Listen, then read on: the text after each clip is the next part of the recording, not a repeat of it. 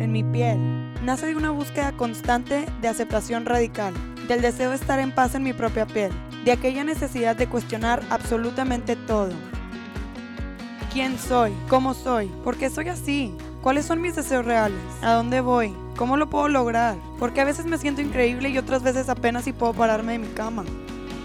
He buscado tantas herramientas a lo largo de mi vida que en este espacio quiero compartir y descubrir contigo historias que nos empoderen y nos inviten y acerquen a ser cada vez más felices y dueños de nuestra propia piel. Bienvenidos a En mi piel.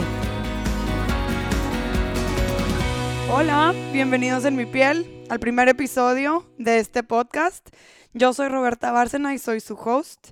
Soy de Monterrey, México. Tengo casi 28 años, estoy a 10 días de cumplirlo.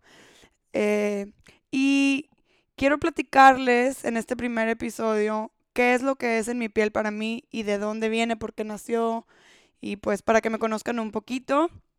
Em, pues en mi piel nace de una búsqueda mía. Yo estudié periodismo y dentro del periodismo siempre te dicen, o a cualquier escritor, si tú en el mundo también tienes ese deseo de escribir o tienes un poeta dentro de ti, eh, siempre nos dicen que pues tienes que encontrar tu voz, ¿no? De tu punto de vista, de dónde vas a hablar. Y eso es algo que como escritora, como escritora siempre me he como preguntado, cuestionado, de que cómo quiero, cómo quiero sonar, en qué forma me voy a expresar y así. Y pues me di cuenta que me gustaba mucho la idea de encontrar mi voz usando mi voz. Y pues así fue. Realmente se me hizo muy sencillo empezar un podcast. No ha sido muy sencillo. La idea nació en julio del 2018. Estamos ya en el 2019. Y pues apenas ahora es nuestro primer episodio. Estoy muy, muy emocionada de tener este espacio que vamos a crear juntos porque yo hablando aquí no sería nada sin que alguien me escuche. Y pues este, en mi piel nace de una clase de kundalini para aquellos que no son conocedores o fanáticos del yoga como yo. Hay muchos estilos de yoga, uno de ellos es kundalini. Y en una de esas clases que fui, eh, como preguntando al universo de qué iba a crear o cómo iba a expresar mi creatividad, este, pues me di cuenta o me vino como esa descarga energética y dije, un podcast, un podcast, un podcast, un podcast. Y pues por eso estamos aquí y estoy muy emocionada. Y pues la idea es que nosotros, tanto ustedes como yo, tengamos conversaciones en conjunto.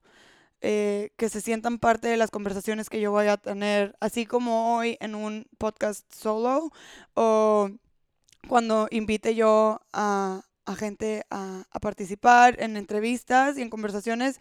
La idea es que realmente nos sentamos como si estuviéramos tranquilamente en una terraza o en la sala de nuestra casa, echadas en la cama y pues que se sienta como algo cercano a casa y, y que estas conversaciones nos sirvan, tanto a ustedes como a mí, pues no sé, para reafirmar algunas ideas que nosotros tengamos o para mostrar luz o echarle luz a esas dudas que tengamos en nuestro corazón y poder como pues seguir creciendo. Más que nada se llama en mi piel porque siento que algo que ha sido muy difícil para mí en este proceso llamado vida es como sentirme a gusto al 100% en mi propia piel. Yo creo que todos tenemos momentos donde te sientes 100% tú, que estás 100% como habitando tu piel, tu cuerpo, estás enraizada y a la vez te sientes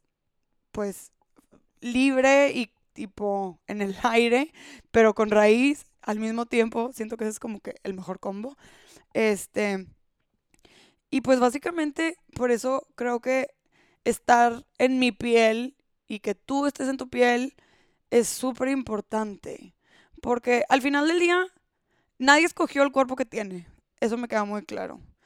Pero tenemos que vivir cómodos en él, en todos los sentidos. también hay muchas partes de nuestra personalidad que nosotros no escogimos. No sé, yo a veces siento que las emociones las siento muy fuertes, que soy una persona muy pasional y muy intensa, pero normalmente, o al menos yo crecí como que sintiendo que la palabra intensa era como algo negativo y al contrario, es algo muy padre y al final del día, pues siento que la aceptación radical de quién somos, cómo somos, es algo demasiado importante para realmente estar en paz y felices en nuestra propia piel y poder relacionarnos mejor con las personas que están a nuestro alrededor. Porque si no nos sentimos a gusto nosotros en nuestra propia piel, ya sé que ya lo dije demasiado, pero es para que se nos quede grabado, literal como un tatuaje. Siento que es muy, muy sano entender que si nos queremos relacionar bien con los demás, porque al final del día, no sé, en prepa siento que a muchos nos lo enseñaron, que pues somos seres sociales, no nomás podemos estar encerrados en una cueva y ya. Porque e, esos gurús que viven en las montañas y meditan todo el día, pues ya lo están hecho y, y, ya lo están haciendo. No están batallando en la sociedad porque ellos decidieron desde que tienen cinco años que ese iba a ser su vida, que su cueva iba a ser su monasterio y su vida iba a ser dedicada a la energía superior y ellos están en su cueva felices. Pero para los demás mortales que estamos aquí interactuando en el mundo, pues tenemos que entender que necesitamos aceptarnos 100% como somos para poder relacionarnos con los de enfrente. Porque es muy fácil ir por la vida con un espejo y pensando que somos lo de enfrente o reflejando quién somos en el de enfrente. Y entonces ya tus interacciones pues no son 100% puras porque no estás dejando que el de enfrente sea él y no estás siendo tú como tú eres. Entonces es por eso que creo yo que a través de conversaciones, pues no sé, se nos puede prender un foco y podemos decir, sí, e, esto es lo que yo necesitaba escuchar. Y no sé, yo, yo creo que platicando, expresando, y eh, por eso quiero que ustedes se sientan parte de las conversaciones que nazcan aquí en, en mi piel y que podamos interactuar de cierta forma para crecer cada quien como persona. Y en todos los sentidos, porque voy a hacer mi mayor esfuerzo para que las personas que invite yo a este podcast realmente sean personas que nos puedan aportar algo a todos. Y es importante notar que todos podemos que todos podemos aportar algo. Todos somos importantes. Pero lo que más me encanta de platicar con gente que yo admiro es que te da, y ellos compartiendo su historia de dónde vienen, a, dónde van, cómo llegaron ahí, pues como que puedes empezar a pensar en lo que tú quieres para ti y, y a lo mejor el escuchar a alguien que platique su historia te hace sentir a ti de que, wow, pues a lo mejor las cosas no son tan difíciles como yo pensaba. A lo mejor alguien platica algo y era ese ladrillo que tú necesitabas para abrir tu negocio o para darte permiso de entrar a una relación amorosa. ¿Sí me explico? Entonces, es por eso que este espacio, pues, es mío y es de ustedes y es de todos. Y pues, no sé, si les platico yo de mí, para que nos conozcamos un poquito más, pues, no sé, creo que podría decir que, pues, mi historia de crecimiento empezó, pues, yo diría que con relativamente estaba chica. No sé, un don que yo creo que tenemos los hijos de padres divorciados es que pues te obliga a darte cuenta que tus papás son seres humanos y que tú eres un ser humano, que los papás no son superhéroes como todos quisiéramos que son, son humanos que están haciendo su mayor esfuerzo en darte la mejor vida que está en sus manos.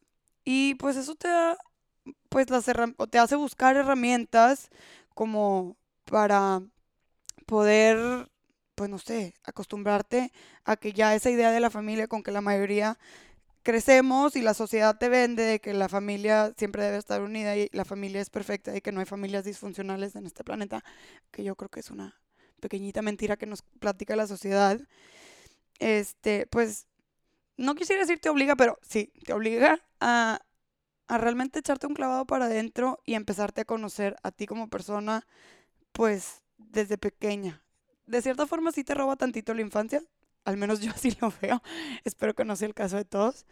Este, pero pues creo que sí ha sido algo que yo no quisiera cambiar para nada, porque aparte quiero decir, y les mando un abrazo enorme a mis papás y los amo con todo mi corazón, es que creo que nuestra relación es muy padre porque nos tratamos como adultos y nos hablamos con la verdad y eso pues me lo ha dado el tiempo y el trabajo y la terapia.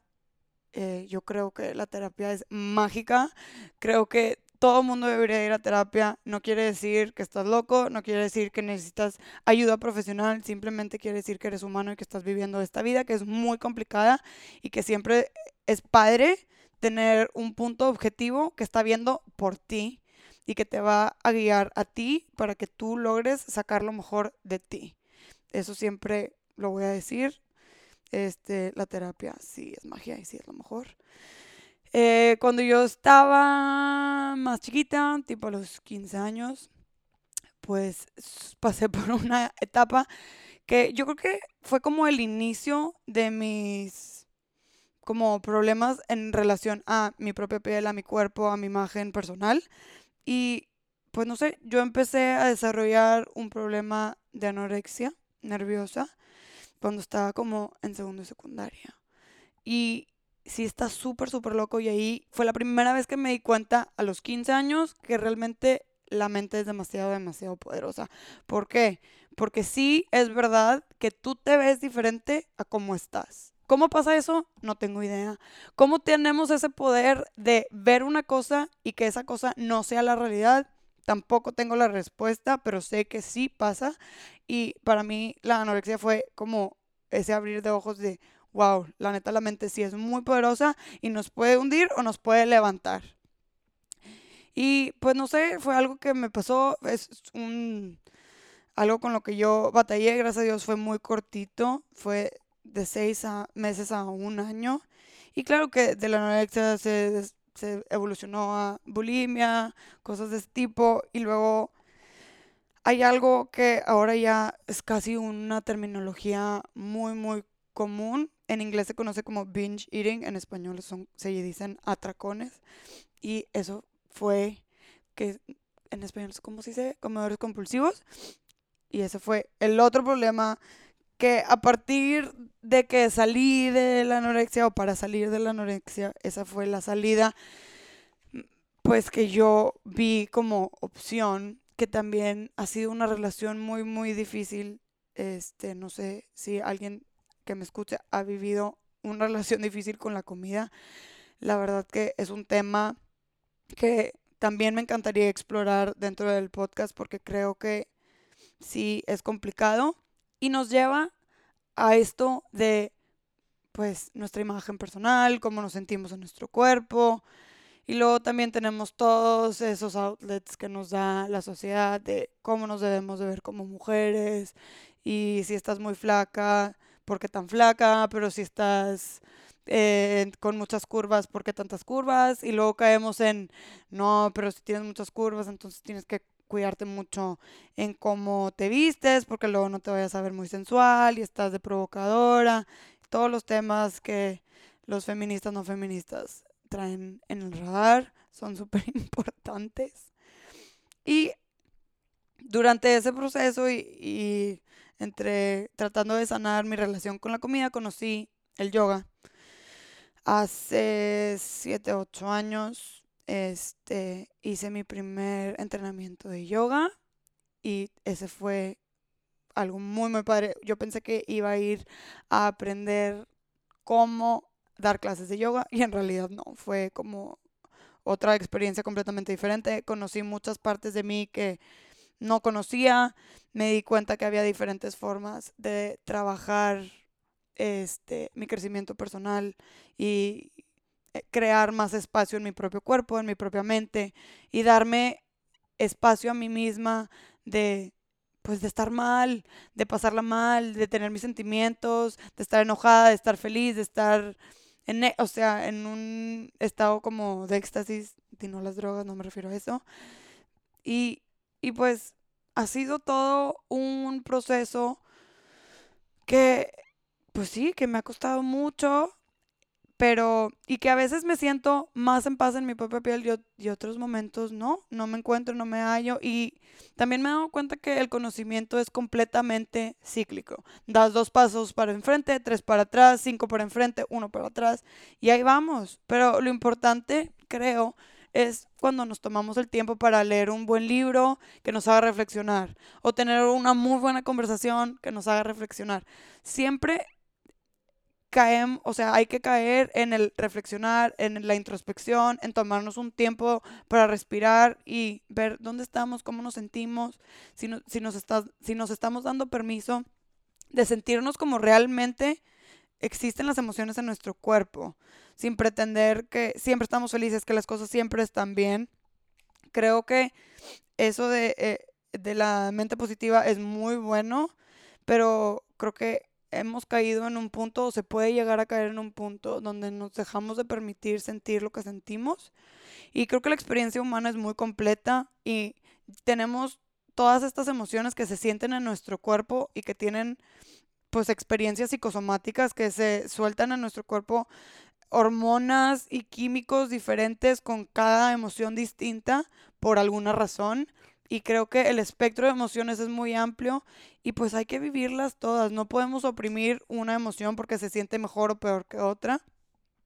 Muchas veces cuando no nos permitimos sentir una emoción y la atoramos, nomás nos va pudriendo por dentro. Es más, es mucho mejor dejarnos sentir y dejar que la emoción pase y venga la que sigue, y que pase y que venga la que sigue, sin aferrarnos a ni a la buena ni a la mala.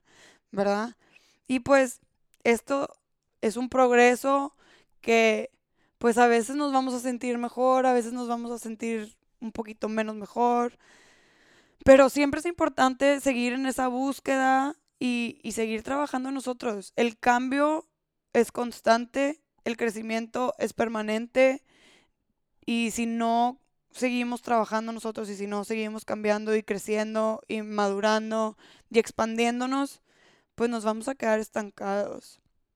Y otra cosa que quería compartir es que, pues esto es responsabilidad de cada quien. O sea, sentirnos bien, aceptarnos es una responsabilidad propia. Algo que eh, durante mi trabajo que sigo aprendiendo es que hay que agradecer las herramientas que nos dieron nuestros padres. Tal vez nos parecen que son pocas en unas cosas, muchas en otras.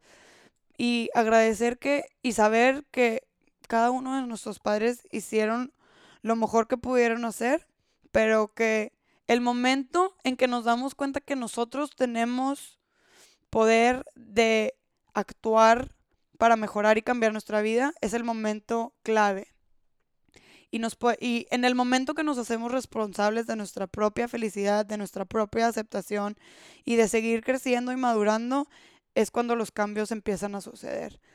Y eso yo creo que es súper, súper importante para mí, que creo que quiero compartir y que lo vamos a ver en, en, en los episodios que siguientes vamos a darnos cuenta que las personas que toman responsabilidad de su vida son esas personas que están creciendo, son esas personas que están logrando sus sueños, son esas personas que nos van a abrir los ojos y nos van a expander el cerebro y nos van a hacer inspirarnos y llenarnos de luz y tal vez eh, impulsarnos a, a seguir adelante y a echarle más ganas, a apostar por nosotros mismos y por esos sueños que tenemos y ir logrando estar más contentos y más a gusto en nuestra propia piel, aceptándonos 100% como somos, con los problemas de la piel que tengamos, con el tamaño, con el peso que tengamos, con el color de ojos que tengamos, todas esas cosas que nos hacen quienes somos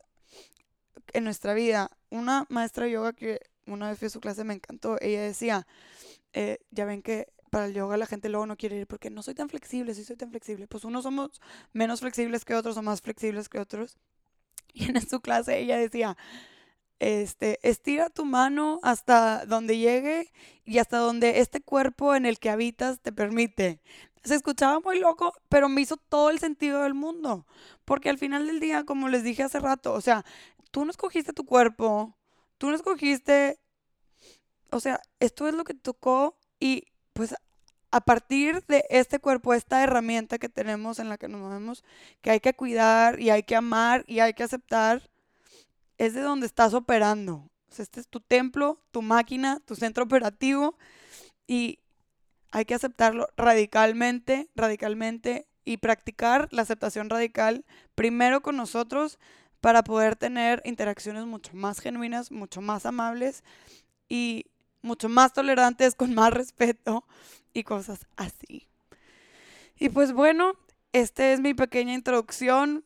Me encantaría que me sigan escuchando y que conozcan a la gente que voy a, que voy a invitar a este podcast para que esté con nosotros y nos ayude a inspirarnos y empoderarnos y a ser mejores personas. O si no, para también rebotar ideas y que estés en contra de lo que está diciendo la gente y eso también te haga reflexionar en lo que tú piensas, lo que tú crees, lo que tú valoras. Siempre es bueno, no importa que no estés de acuerdo, hasta cuando no estás de acuerdo aprendemos algo. Y pues bueno, eso es todo. Yo soy Roberta. Les mando un abrazo a todos desde Los Ángeles. Muchas gracias por escucharme, por ser parte de En mi piel y nos escuchamos a la siguiente. Chao.